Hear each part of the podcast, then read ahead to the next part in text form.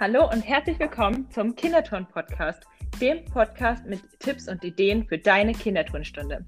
Wir sind Vanessa von Kinderturn Ideen und Elias von Kinderturn Move. Viel Spaß bei der heutigen Folge.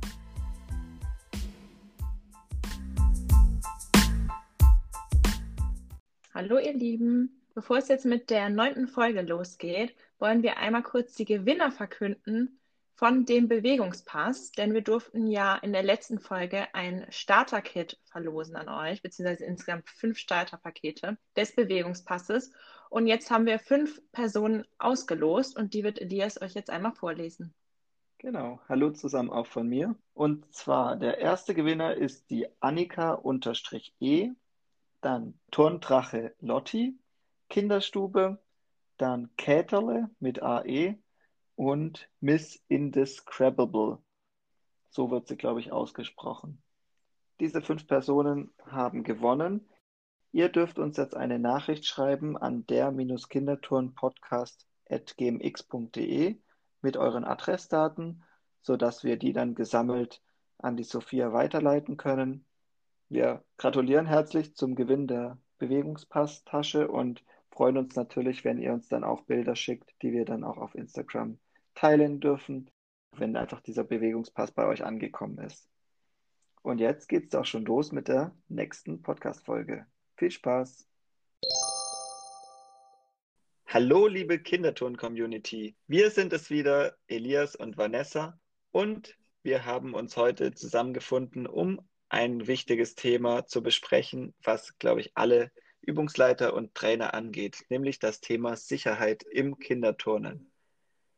Wir wollen gemeinsam verschiedene Situationen und verschiedene Geräte der Sporthalle anschauen und schauen, was wir da zum Thema Sicherheit besprechen können.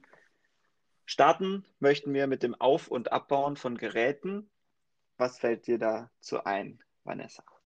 Erstmal Hallo. Mir fällt zum Thema Auf- und Abbau ein, dass Natürlich, bevor aufgebaut wird, prüfe ich immer noch mal so einen Blick auf die Geräte, dass die auch wirklich alle heil sind, bevor ich damit anfange aufzubauen. Ist ja logisch.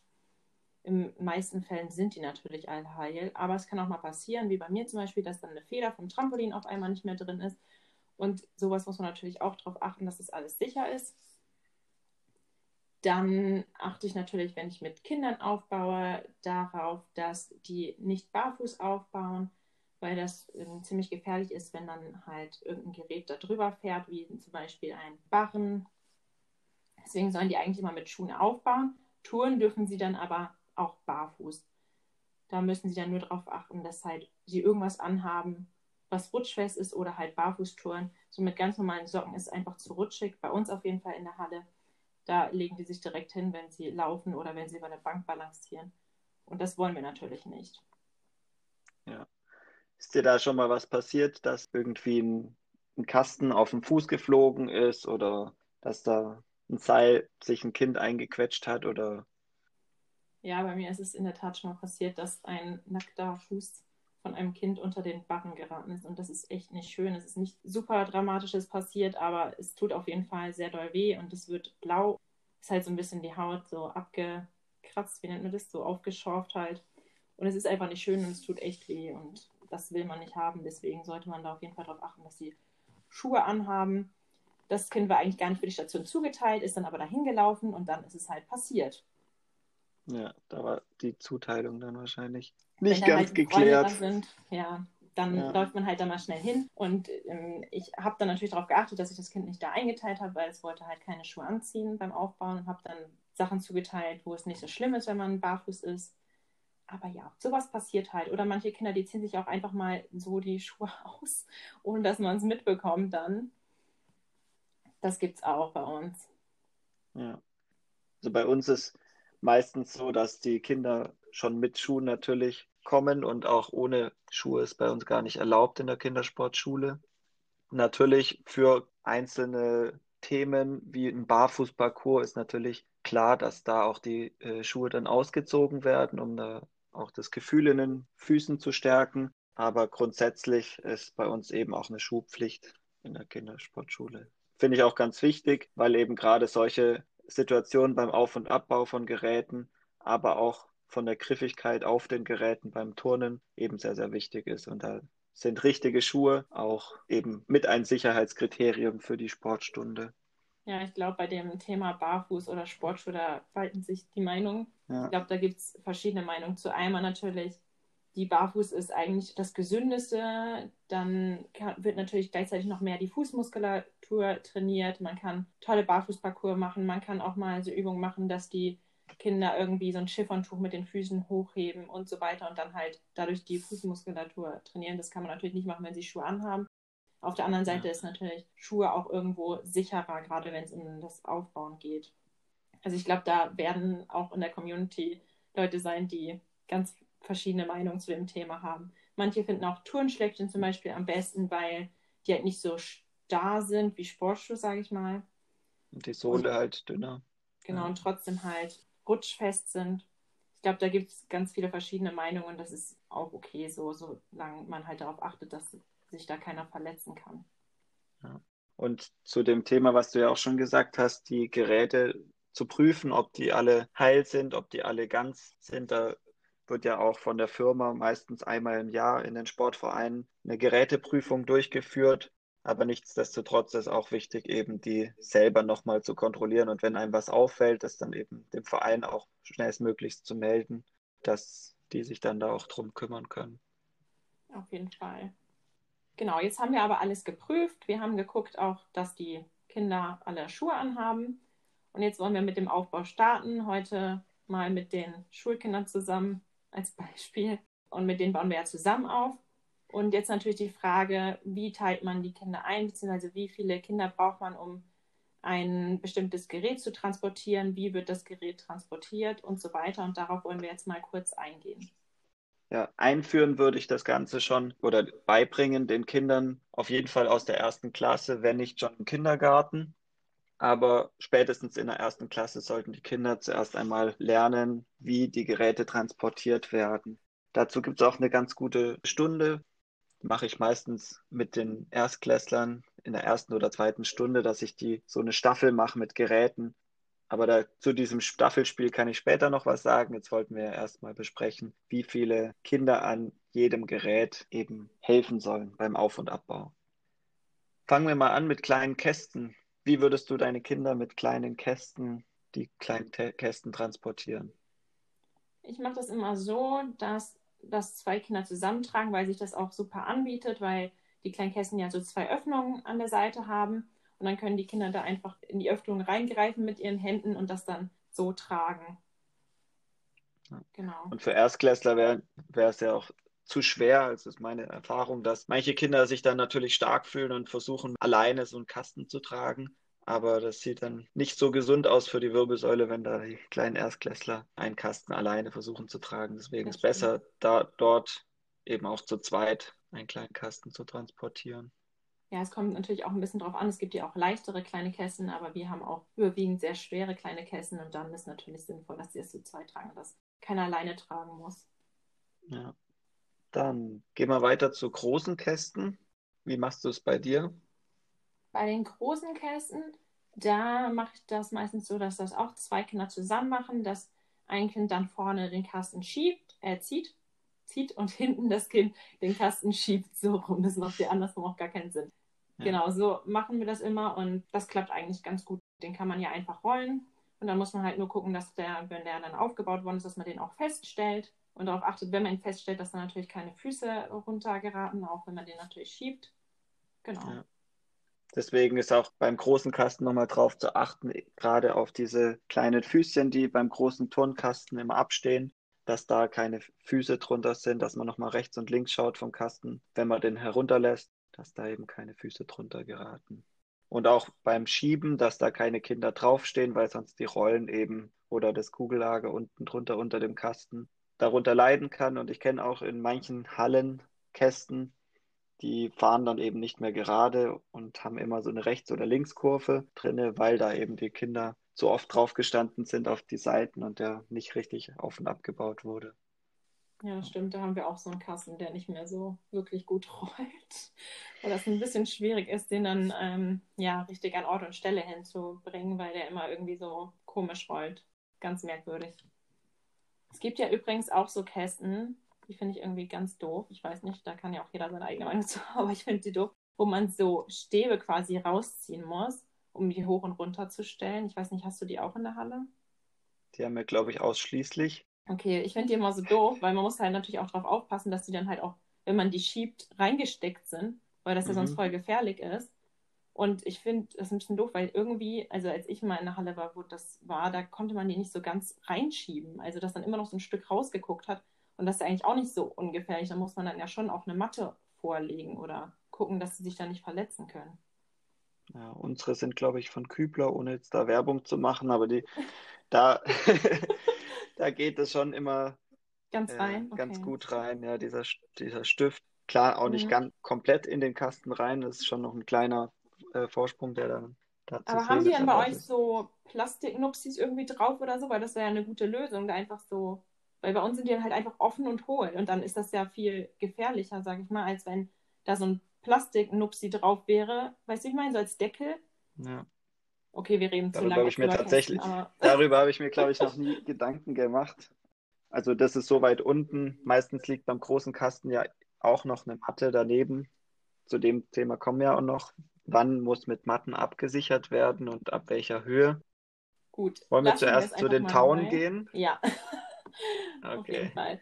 Also bei Tauen kann man ja viele coole, gerade im Kinderturnen, schöne Sachen machen, dass man über einen Fluss schwingt von einer Bank zur anderen. Da ist es halt wichtig, dass dieser Schwungbereich der Taue auch immer abgesichert ist oder mit Hütchen abgesteckt, sodass halt die Kinder, wenn geschwungen wird, nicht da aus Versehen reinlaufen können und dann halt, ich sag immer, umgebombt werden von den schwingenden Kindern. Ja, halt, dass die halt umgesch umgeschmissen werden aus Versehen. Ja. Ich baue das auch immer gern auf mit zwei Bänken, sodass das so, die dann von einer Bank zur nächsten schwingen können. Oder man kann natürlich auch Kästen nehmen, kleine oder große, wie man möchte. Aber das ist auf jeden Fall eine coole Station und die ist auch immer relativ schnell aufgebaut. Ja. Achso, wie ist das eigentlich, wo wir jetzt gerade bei Tauen sind, mit Knoten in den Tauen? Ist das äh, bei euch erlaubt? Macht ihr das? Also ist grundsätzlich nicht erlaubt bei uns in der Halle. Wir haben da so, vielleicht kennst du diese Plastikteller, die man da nutzen kann, Ja, um ja. an den Tauen zu schwingen. Die gibt es bei uns in der Halle. Kann man da hinzufügen zu den Tauen. Aber Knoten sind eigentlich, ich glaube, in keiner Halle erlaubt und auch nicht so gern gesehen, weil sich da die Taue dann eben auflösen, wenn man da Knoten reinmacht. Das stimmt. Aber also bei uns und auch in meinen Lizenzen habe ich das so gelernt, dass es nicht grundlegend verboten ist, dass man Knoten nicht reinmachen darf, sondern dass es halt so ist, dass man die halt, wenn man Knoten gemacht hat, die nachher schon halt einfach wieder lösen muss. Und dann ist das auch total okay, wenn man das macht. Aber man muss halt natürlich darauf achten, dass man die halt jetzt nicht dauerhaft da drin lässt, weil dann gehen die Taue richtig kaputt. Ja. Aber natürlich sind diese Teller oder wie die heißen, eine Zum bessere Schwingen sind die Lösung. ganz gut, ja. Aber die hat man halt auch nicht in jeder Halle. Und ich weiß ja auch, dass viele Hörer dabei sein werden, die eine super schlecht ausgestattete Halle haben. Und denen will ich halt einfach nur sagen, es ist nicht verboten, die reinzumachen, nur man sollte die halt auch wieder rausmachen und nicht dauerhaft drin Nicht, lassen. nicht drin lassen, dauerhaft, ja. Genau, dann haben wir zum Beispiel auch noch Sprossenwände in der Turnhalle. Da gibt es ja zwei verschiedene, einmal die, die so fest eingebaut sind und einmal welche, die man auch so runterlassen kann. Da muss man natürlich darauf achten, dass wenn man die runterfährt, dass man die auch so einrastet. Wie auch immer das dann bei eurer Sprossenwand funktioniert, aber das denke ich mal auch logisch. Ja. Da gibt es immer Haken zum Einhaken. Also wir haben keine, die man von der Decke runter oder von der Wand runterlassen kann, sondern nur die, die fest eingebauten, die kann man dann noch nach außen aufklappen. Da ist halt wichtig, dass der Boiler dann ganz runter in, in den Boden eingelassen wird und dass das da alles fest ist. Und ansonsten gibt es zur Sprossenwand nicht so viel zu sagen, außer dass man halt auch noch, wenn die Kinder dran klettern, davor noch eine Matte legen sollte. Genau, und wenn man so fest eingebaute Sprossenwände hat und die ähm, nicht benutzen will, dann sollte man natürlich auch noch mal vorher den Kindern sagen, dass sie da auch wirklich nicht hochklettern sollen, weil das ja ganz schön gefährlich ist, wenn die dann hochklettern und da keine Matte drunter liegt. Ja.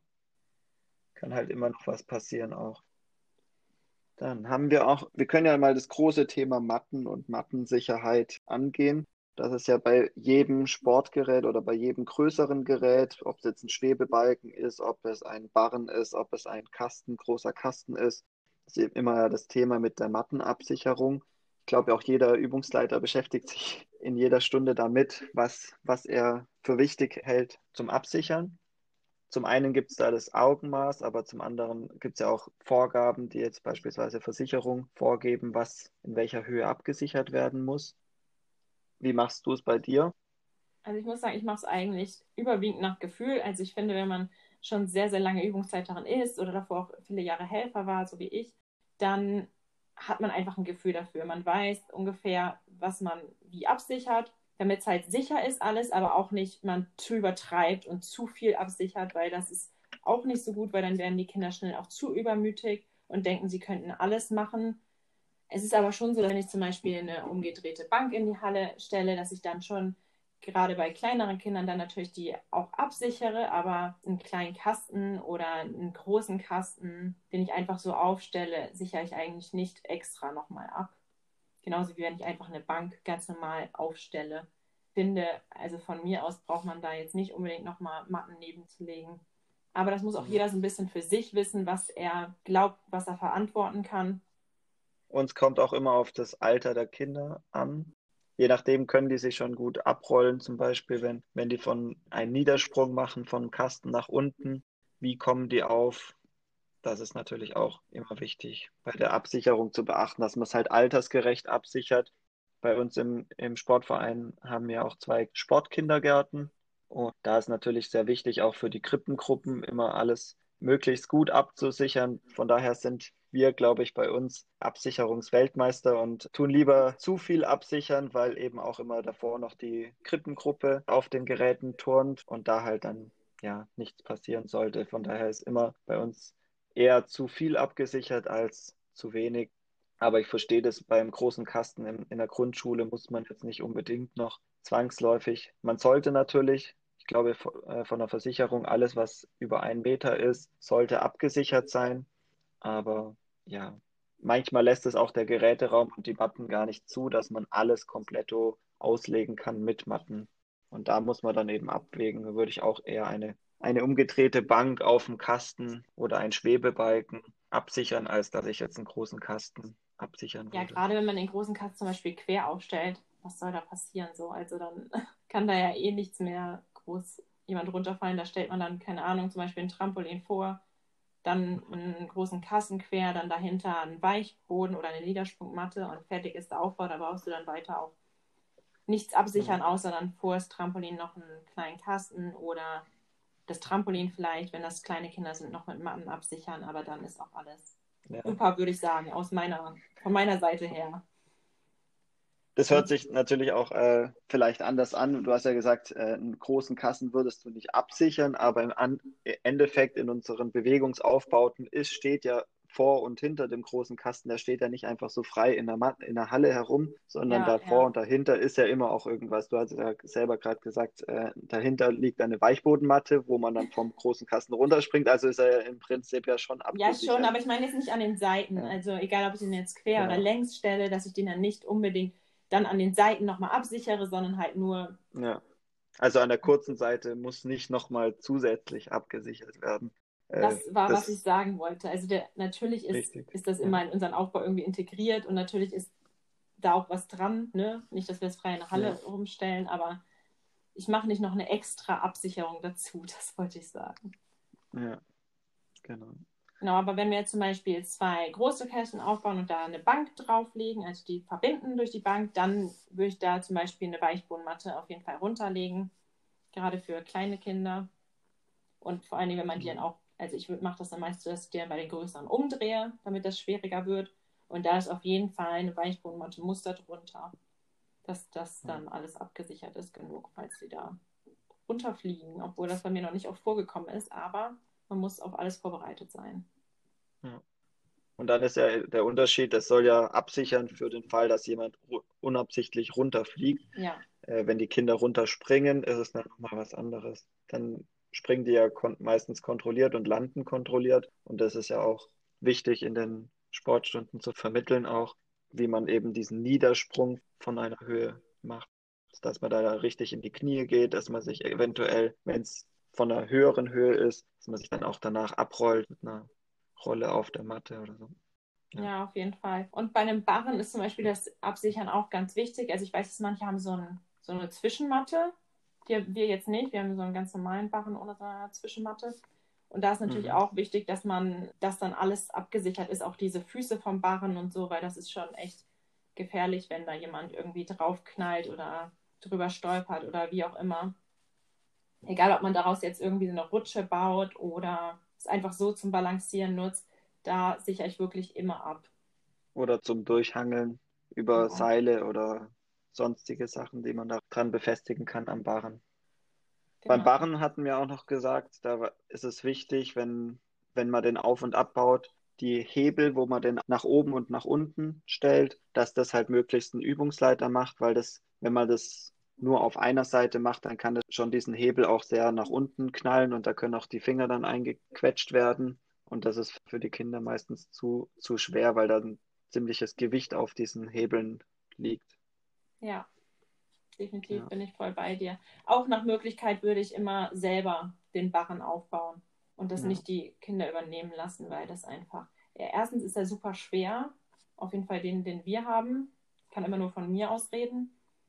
Und zweitens ist es auch echt gefährlich, dass da, da kann ja schon schnell mal was passieren. Auch weil die Kinder, die sich auch gerne darauf stellen und mitfahren wollen, da muss man echt konsequent sein und den Kindern das richtig vermitteln, dass das auf jeden Fall verboten ist, sich darauf zu stellen, genauso wie beim Kasten, was wir schon gesagt hatten, da auf die Füße zu stellen. Das ist einfach verboten und auch auf dem Mattenwagen raufzuklettern und sich durch die Gegend schieben zu lassen. Sowas verbiete ich alles in meinen Turnstunden. Und die wohl häufigst benutzte Utensilien in unseren Geräteaufbauten oder auch in der Schule, ich sage nur Thema Bankball, ist natürlich auch die Bank. Wie transportiere ich eine Bank in der Schule? Ist, glaube ich, mit eins der wichtigsten Geräte. Ich würde immer sagen, an jeder Ecke mindestens zwei Kinder und dann nochmal auf jeder Seite, dass ein Kind eine Bank trägt. Und wir haben in einer Schule zwar auch solche Rollen, wo man die Bänke draufstellen kann und dann nochmal einfacher transportieren. Da kann man immer zwei Bänke übereinander auf so Bankrollen stellen. Das ist natürlich komfortabel, aber hat man nicht in jeder Halle. Und äh, somit würde ich eine Bank von sechs Kindern transportieren lassen. Das würde ich genauso machen. Wir haben auf jeden Fall nicht so was, dass man die Bank rollen kann, sondern wir müssen die immer selbst tragen. Ja. Und eine Turnmatte, eine, eine kleine Turnmatte, bei der Weichbodenmatte mache ich das meistens so, dass das ja auch was Größeres, also was Größeres ist und ja. da helfen alle Kinder mit, dann diese große Weichbodenmatte zu transportieren. Finde ich halt immer bei der großen Matte wichtig, dass dann auch die Kinder, wenn man dann die Matte an die Wand stellt, habt ihr Wandhalterungen oder habt ihr so Wägen für eure großen weichen Nee, wir haben Wandhalterungen. Ah, okay, ja. Bei uns sind es auch Wandhalterungen. Und da ist immer wichtig, halt dann auch, bevor man dann die Matte an die Wand stellt, dass die Kinder halt auch zwischen Wand und Matte weg sind, ja, damit man Fall. die dann auch hoch, hochklappen kann. Da ist auch wieder Thema Sicherheit, die Einquetschungsgefahr und dass da immer auch eine erwachsene Person meistens dabei ist. Ja. Einfach damit die große Matte nicht auf die Kinder draufknallt. Genau, und dass man darauf achtet, dass es auch wirklich fest ist, diese Absicherung dafür, die Matten. Weil wir haben leider auch so ein Band, was nicht so hundertprozentig super ist was sich auch gerne mal von alleine löst, wenn man sich einfach nur ein Kind da, dagegen, dagegen lehnt, halt. gegen die Weichböden. Ja. Da muss man echt schon ein bisschen aufpassen. Genau. Ja. Dann, genau, Turnmatten tragen wir, je nach wie schwer die ist, zu viert oder zu zweit. Wir haben so ganz leichte mhm. Matten auch, die kann man super zu zweit tragen, die schwereren, die man auch so von früher kennt, da braucht man schon vier Kinder zu, meiner Meinung nach. Ja. Und ich achte immer darauf, dass die mit dem Mattenwagen, dass der möglichst an einem Punkt stehen bleibt und die damit jetzt nicht die ganze Zeit durch die Halle fahren. Ich sage denen ja. lieber, sie sollen Aber weiter laufen mit den Matten, anstatt dass sie den dann da rumfahren. Oder man macht es halt so, dass der Erwachsene halt mit dem Mattenwagen rumfährt und die Kinder dann die ganzen Matten draufladen. Eine Vierer-Team nach dem anderen. So könnte man es auch so machen. auch mal. Ja. Aber es ist meistens nicht die beste Lösung, die Kinder damit selbst rumfahren zu lassen. Aus Erfahrung. Ja. Zu den äh, Matten kann man auch noch sagen, also in der Sportschule haben wir gelernt, immer diese alten Matten, die haben ja noch diese Henkel oder diese Tragelaschen, ja. dass man die immer beim Aufbau, wenn man die aufgebaut hat, zur Sicherheit eben unter die Matte drunter legt, so einknickt, damit da kein Kind hängen bleiben kann, beispielsweise an diesen Laschen. Wenn man so lange Laschen hat, ne? Es gibt ja so welche, die sind ja. direkt dran an den Matten, die kann man natürlich nicht darunter stecken, aber wenn man so lange hat, ich weiß auch nicht, wer sich das ausgedacht hat, ehrlich gesagt, weil es irgendwie. Ja, zum besseren Tragen. Früher waren die ja extrem schwer. Ja, aber es gibt ja auch diese, diese Tragedinger, die halt so da dran sind, direkt. Wo man nicht zwischentreten kann. Aber egal. Darüber hat man sich vielleicht auch erst später Gedanken gemacht. Dann machen wir mal weiter. Ich glaube, wir haben jetzt so gut wie alle Geräte durchgesprochen. Oder haben wir noch was? Wenn vergessen? euch noch welche einfallen, die wir noch nicht besprochen haben, könnt ihr auch gerne mal in die Kommentare schreiben unter dem Podcast und auch dazu schreiben, wie ihr dann diese Geräte transportiert oder bewegt. Genau. Dann ist natürlich, was wir auch schon angesprochen hatten, wichtig, dass kein Kind auf irgendwelchen Geräten sich beim Aufbauen oder auch Abbauen befindet und auch kein Kind im ja. Geräteraum irgendwie rumspielt, weil das einfach gefährlich ist. Ist, glaube ich, jedem klar. Dann auch noch, dass die Übungsleitung, also wir machen unsere Knoten immer selber und lassen die nicht von den Kindern machen, einfach aus Sicherheitsgründen. Oder wenn man mal irgendwie Viertklässler oder so die Knoten machen lässt, die können das, also es gibt manche Kinder, die können das schon gut, dann würde ich die natürlich nochmal überprüfen und gegebenenfalls neu machen. Du machst das bestimmt auch so. Ja, bei den, bei den Knoten ist immer so eine Sache. Ich glaube, ich kann mich einmal erinnern, wir hatten so ein Spinnennetz zwischen zwei Sprossenwänden gespannt und ganz viele Seile miteinander verknotet und verbunden. Und da hatte ich dann auch einen Helfer, der hat einen anderen Knoten gemacht wie ich. Und ich habe es nicht, nicht gemerkt, dachte halt, okay, der macht halt auch richtige Knoten. Und der hat dann, glaube Brezelknoten gemacht. Und die hat man so schwer aufbekommen aus diesen Seilen. Ich glaube, wir saßen bestimmt eine halbe Stunde, diese Knoten alle wieder zu entknoten. Mist. Von daher ist schon auch wichtig, was für Knoten man da macht. Ich glaube, das ist aber schwierig im Podcast zu beschreiben. Schaut da einfach mal. Ich glaube, du hast doch auch ein Knoten-Tutorial in deinen Highlights. Stimmt das? Mm, ich habe auf jeden Fall mal einen Post dazu gemacht, wo ich den einen Knoten vorgestellt habe, den ich am häufigsten benutze. Das ist der Rundhörn mit zwei halben Schlägen, heißt der, glaube ich. Könnt ihr gerne mal vorbeigucken. Und auch in der genau. Kinderturnkartei, genau. da habe ich auch drei verschiedene Knoten, bin ich der Meinung, drin. Ja. Die alle super fürs Kinderturn geeignet sind. Also schaut euch die Knoten mal gerne bei der Vanessa auf Instagram an.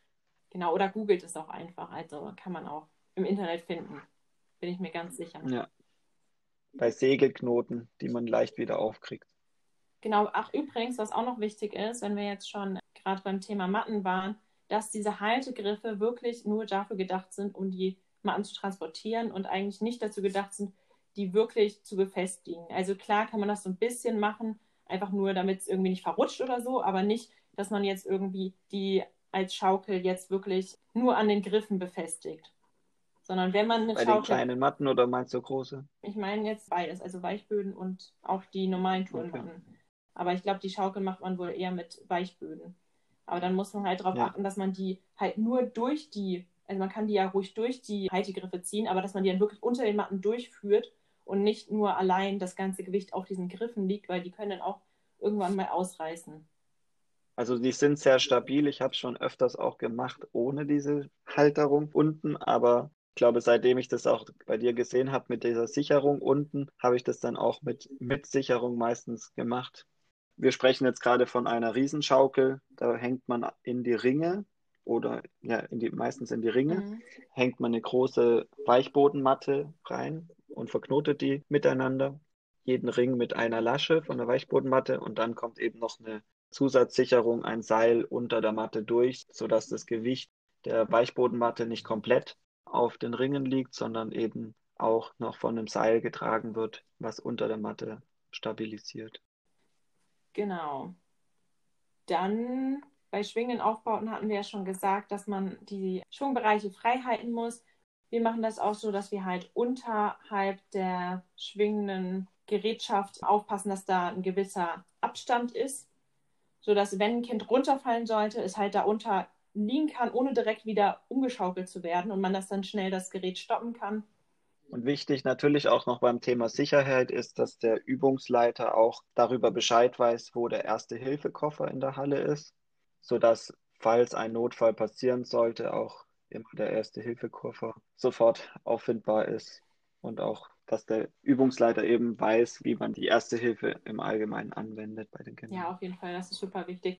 Ich habe auch immer selbst noch ein bisschen was in meinem Rucksack dabei, was ich immer mit zum Kindertouren nehme sowas wie Pflaster, aber ich glaube, das hat auch fast jeder eigentlich immer dabei. Gerade wenn man Kinder hat, hat man wahrscheinlich sowieso immer Pflaster dabei. Und was ich auch noch mit habe, sind immer so Kühlpacks, die man einmal verwenden kann.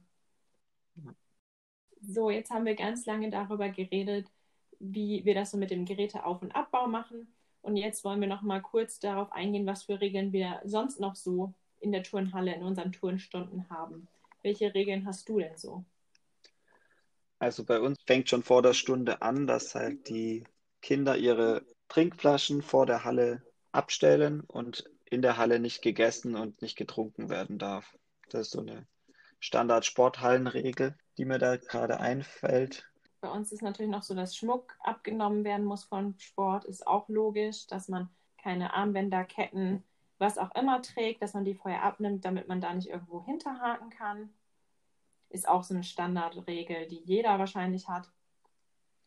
Und worauf wir vorhin auch schon eingegangen sind, ist das feste Schuhwerk, was wichtig ist, beziehungsweise Schuhe, die nicht rutschen oder halt Barfußtouren. Da hatten wir ja vorhin schon ganz viel drüber geredet. Ja, ich glaube, das sind so die Hauptregeln, die wir sonst noch haben. Dann noch zum Schluss vielleicht einmal kurz zum Thema, was ist mit den Eltern während des Turns? Wie handhabt ihr das da? Meinst du jetzt beim Auf- und Abbau, dass die da helfen? Ich meine, generell dürfen die Eltern dabei sein während der Stunde oder helfen die zum Beispiel nur beim Aufbau mit und gehen dann wieder? Oder was machen die Eltern beim Eltern-Kind-Touren? Machen die dann aktiv ja. mit oder nur unterstützend quasi? Also beim Eltern-Kind-Turnen sind ja logischerweise die Eltern dabei und da helfen auch die Eltern beim Aufbau mit. Aber bei allen anderen Kursen, die wir so unterrichten, da ist es bei uns so, dass die Eltern vor der Halle eben warten, bis die Kinder, also die geben das ab vier Jahre, geben die Eltern ihre Kinder ab und dann holen sie die nach der Stunde wieder. Und die dürfen auch nicht auf der, bei uns zumindest nicht auf der Tribüne sitzen, weil das meistens die Kinder eben ablenkt von der Stunde, die dann hochschauen zu den Eltern. Genau. Bei uns ist das auch so, dass natürlich beim Eltern-Kind-Hören sind die Eltern mit dabei und helfen den Kindern die sollen denen dann auch wirklich helfen und nicht da irgendwie quatschen und Kaffeeklatsch machen. Das wird von uns Übungsleiter, glaube ich, nicht so gern gesehen. Ja. ähm, auf jeden Fall, wenn es also im gewissen Rahmen ist es okay, wenn die Eltern sich natürlich unterhalten und austauschen, aber nicht, dass es so zum Kaffeeklatsch wird und alle sich irgendwo hinsetzen und die Kinder dann allein touren lassen. Das ist natürlich nicht Sinn und Zweck der Eltern-Kind-Turnstunde. Und da passt dann ja dann auch wieder in das Thema Sicherheit rein, weil wenn die, die Eltern sind ja auch dazu da, gerade im Eltern-Kind-Turnen, ihr Kind zu begleiten und eben auch diese Sicherheit zu gewährleisten, weil ein, ein Übungsleiter kann ja im Eltern-Kind-Turnen gar nicht auf 15 oder noch mehr Kinder, Kleinkinder bis drei Jahre aufpassen, dass da nichts passiert, dass die Kinder nicht umfallen, dass die nicht von der Bank runterplumpsen oder was auch immer. Und deswegen ist, sind die Eltern grundsätzlich auch für die Sicherheit mit beim Eltern-Kind-Turnen, damit den Kindern nichts passiert. Genau, und bei den, also bei uns startet das sogar schon ab drei Jahren, dass die Kinder dann alleine touren. Und da dürfen die Eltern dann nicht mit in die Halle, die müssen draußen bleiben. Es gibt viele Eltern, die auf uns zukommen und sagen beim ersten Mal, ob sie nicht mal zugucken können und so weiter. Denen sagen wir dann, dass wir das nicht wollen eigentlich, aber dass sie natürlich von draußen sind so Fenster, dann können sie da meinetwegen mal kurz rein luschern, ob alles gut ist. Oder sie setzen sich halt in die Umkleide und wir sagen denen ja Bescheid, wenn irgendwas sein sollte. Und die Kinder können dann auch jederzeit mal kurz zu den Eltern in die Umkleide gehen und ja. ähm, müssen dann halt nur vorher natürlich Bescheid sagen, auch wenn sie auf Toilette gehen oder was in der Umkleide trinken wollen und so weiter. Dann müssen sie natürlich uns Bescheid sagen, dass sie kurz rausgehen, damit wir auch einen Überblick darüber haben. Aber sonst stören Eltern einfach nur. Die Kinder sollen unter sich alleine touren, die sollen ja auch untereinander sich einfach austauschen, zusammentouren und die Eltern sind einfach nur ablenkend. Und deswegen müssen die bei uns draußen bleiben. Und da sind wir auch ganz schön konsequent eigentlich. Und das sollte auch jeder sein, weil ich weiß, ich habe schon Nachrichten von euch bekommen, dass ihr das auch super störend findet, wenn Eltern mit in der Turnhalle sind. aber ihr nicht recht wisst, wie ihr das machen sollt, weil das wohl bei der Übungsleitung vor euch zum Beispiel immer so war, dass sie mit rein durften und so. Ja. Ihr seid ihr seid die Übungsleiter jetzt, ihr dürft das entscheiden und ihr bestimmt es einfach und ihr dürft auch ruhig die Eltern rausschmeißen. Das ist okay. Ja. Das möchte ich nur noch mal euch sagen. So, und dann wollen wir noch mal schauen auf das Highlight der Woche, beziehungsweise in dieser Woche gibt es kein so wirkliches Highlight der Woche und wir wollen mit euch kurz über die Situation in den Vereinen sprechen mit der neuen Bundesregelung dieser Notbremse, die jetzt gezogen wurde, mit dem Bundesgesetz dass nur noch fünf Kinder outdoor trainieren können ab einer Inzidenz von 100. Und sowohl bei Vanessa als auch bei mir ist die Inzidenz, glaube ich, sogar über 200 bei uns in Stuttgart. Oh krass, ja. über 200? Ja, 215 ist sie in Stuttgart gerade. Ja. Und da kommt einfach gar kein Sport in Frage mit Kindern outdoor, weil es für die Vereine nicht rentabel ist. Also wir warten und machen weiterhin Online-Unterricht bis es wieder draußen losgehen kann, weil die, die Übungsleiter müssen sich, glaube ich, auch testen lassen. Oder wie ist das bei euch? Macht genau. ihr Outdoor-Angebote? Ja, also bei uns ist die Inzidenz, glaube ich, gerade so bei 120 ungefähr. Und wir machen Outdoor-Angebote weiter, haben wir beschlossen. Auch mit dieser neuen Regelung, dass nur fünf Kinder kontaktlos zusammen Sport machen dürfen und nehmen das auch in Kauf, dass wir uns vorher testen lassen müssen. Also ich war heute zum Beispiel auch schon bei einer Teststation, habe mich testen gelassen. Das muss ich jetzt immer an den Tagen, wo ich Kindertouren mache, machen. Ja. Und ich bin ja, sehr gespannt, wie es wird. Ja. Mit fünf Kindern, das ist echt wenig. Auf jeden Fall mal erzählen, wie das dann angenommen wurde, auch von den, von den Kindern oder ob da auch dann die fünf Kinder gekommen sind. Würde mich auf jeden Fall auch sehr interessieren. Aber ja, rentabel ist es auf keinen Fall und nee. Ich glaube auch, dass die meisten Vereine gerade auch gar nicht abbuchen oder Abbuchungsstopp haben von den Beiträgen, weil ja auch gerade nicht stattfinden kann. Und wenn man dann sagt, ja, man macht jetzt so ein Angebot mit fünf Kindern, dann ja, muss man auch mal die Vereinsseite sehen. Man stellt da einen Übungsleiter hin, der Übungsleiter, der muss ja auch irgendwas bekommen, ein Honorar und auch ein Übungsleiter Honorar oder noch schlimmer wird es ja bei Festangestellten, die sind ja für den Verein noch teurer, sage ich jetzt mal da lohnt sich das für den Verein schon gar nicht mehr, mit so wenigen Kindern ein Angebot starten zu lassen. Ja, so, so leid es und so schwer das auch ist zum Sagen, aber ja, das sind auch eben von Vereinsseite auch manche Grenzen gesetzt und die Vereine machen es trotzdem, um einfach auch die Nähe zu den Mitgliedern zu halten. Aber von Mitgliederseite aus muss man sich das auch bewusst machen, dass das Engagement, was die, gerade die Vereine in die einzelnen Kurse stecken, in das ganze Aufgebot und diese ganzen Umsetzungen von den Regelungen hineinstecken, dass das einfach auch in nicht jedem Verein selbstverständlich ist, wenn da so viel Engagement reingebracht wird. Von daher finde ich es cool, dass ihr sowas anbietet für eure Kids, aber ich denke, dass nicht jeder Verein diesen Weg geht und mit fünf Kindern Sport treibt, sondern da eher auf die Inzidenz unter 100 wartet, wo es dann wieder mit mehr Kindern draußen weitergehen kann. Ja, wir hoffen natürlich auch, dass sie schnell unter 100 geht, weil so lange kann man das echt nicht durchziehen mit den fünf Kindern. Mhm. Was sich überhaupt nicht rechnet, dann jetzt vier Kurse parallel laufen zu lassen. Alle vier Übungsleiter müssen bezahlt werden. Und ich meine, es nehmen nur 20 Kinder insgesamt teil. Das sind so viele Kinder, wie sonst in einer Stunde sind. Ja. Aber gut, dann haben wir auch noch eine Spielidee der Woche, die wir euch im Falle, dass ihr auch draußen mit euren Kindern Sport macht, kontaktlos zur Verfügung stellen wollen. Und zwar ist das Spiel heißt Schiffe auf dem Meer. Und dafür braucht ihr einfach für draußen Reifen, die ihr in einem Spielfeld verteilt auf dem Boden.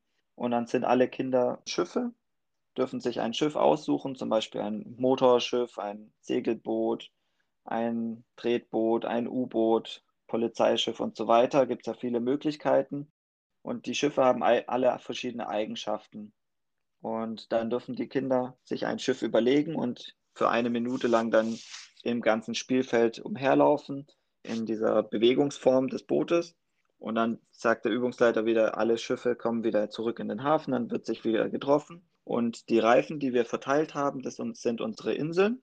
Und dann gibt es auch das Kommando, es stürmt, alle Schiffe gehen unter und die Kapitäne retten sich auf eine Insel. Und immer wenn das Kommando kommt, dann darf sich jedes Kind einen Reifen suchen und in dem Reifen auf der geretteten Insel darf sich das Kind dann wieder ein neues Schiff bauen und in der nächsten Runde als neues Schiff losfahren aufs Meer.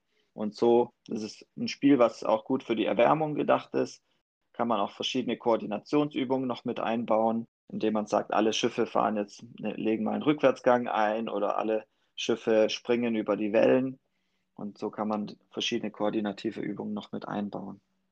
Und das ganze Spiel gibt es auch noch mit der Variante, dass ein Wal auf dem Meer ist und der ziemlich viel Hunger hat und auch so großen Hunger hat, dass der ganze Schiffe verschlingen kann. Und dann läuft der Übungsleiter mit ausgestreckten Händen und klatscht vor sich zusammen die Hände und läuft so durch das Spielfeld durch und fängt halt die Schiffe. Und die Schiffe rennen natürlich oder fahren natürlich vor dem Wal weg. Das sind so die Kommandos, die es da noch gibt. Und ja, auch ein tolles Spiel für die Sporthalle, aber jetzt in der Variante für mit den Reifen. Ein sehr cooles Spiel. Vielleicht probiere ich das später mal aus. Kannst du ja heute auch direkt umsetzen mit den Reifen. Genau. Ich habe zwar schon viel vor, aber mal schauen. Vielleicht kriege ich das auch noch unter. Dann kommen wir noch zum Shoutout der Woche. Genau, beziehungsweise zu der Empfehlung. Und zwar ging es ja in der heutigen Folge um das Thema Sicherheit und deswegen wollen wir euch ein kleines Heftchen empfehlen. Das heißt alternative Nutzung von Sportgeräten. Und da sind ganz viele Hinweise dazu drin, wie man Bewegungsaufbauten aufbauen kann, sodass sie auch wirklich sicher sind und was da alles erlaubt ist und was auch nicht. Gerade auch in Bezug auf schwingende Aufbauten. Genau, das steht da alles drin und könnt ihr alles nachlesen. Davon haben wir auch viel heute in der Podcast-Folge erwähnt. Und dann war es das auch schon wieder mit unserer Podcast-Folge.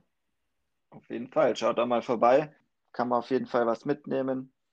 Und wenn euch noch Ideen einfallen zu anderen Sportgeräten, wie man die noch transportieren kann, dann könnt ihr das auch in die Kommentare mit reinschreiben. Dann hoffen wir, dass ihr auch in der nächsten Podcast-Folge wieder mit dabei seid. Bis dann. Ciao. Ciao.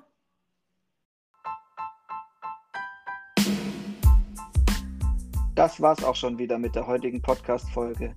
Wir hoffen, du konntest Tipps und Ideen für deine Kinderturnstunde mitnehmen. Wenn dir die heutige Folge gefallen hat, dann würden wir uns über eine 5-Sterne-Bewertung auf iTunes freuen.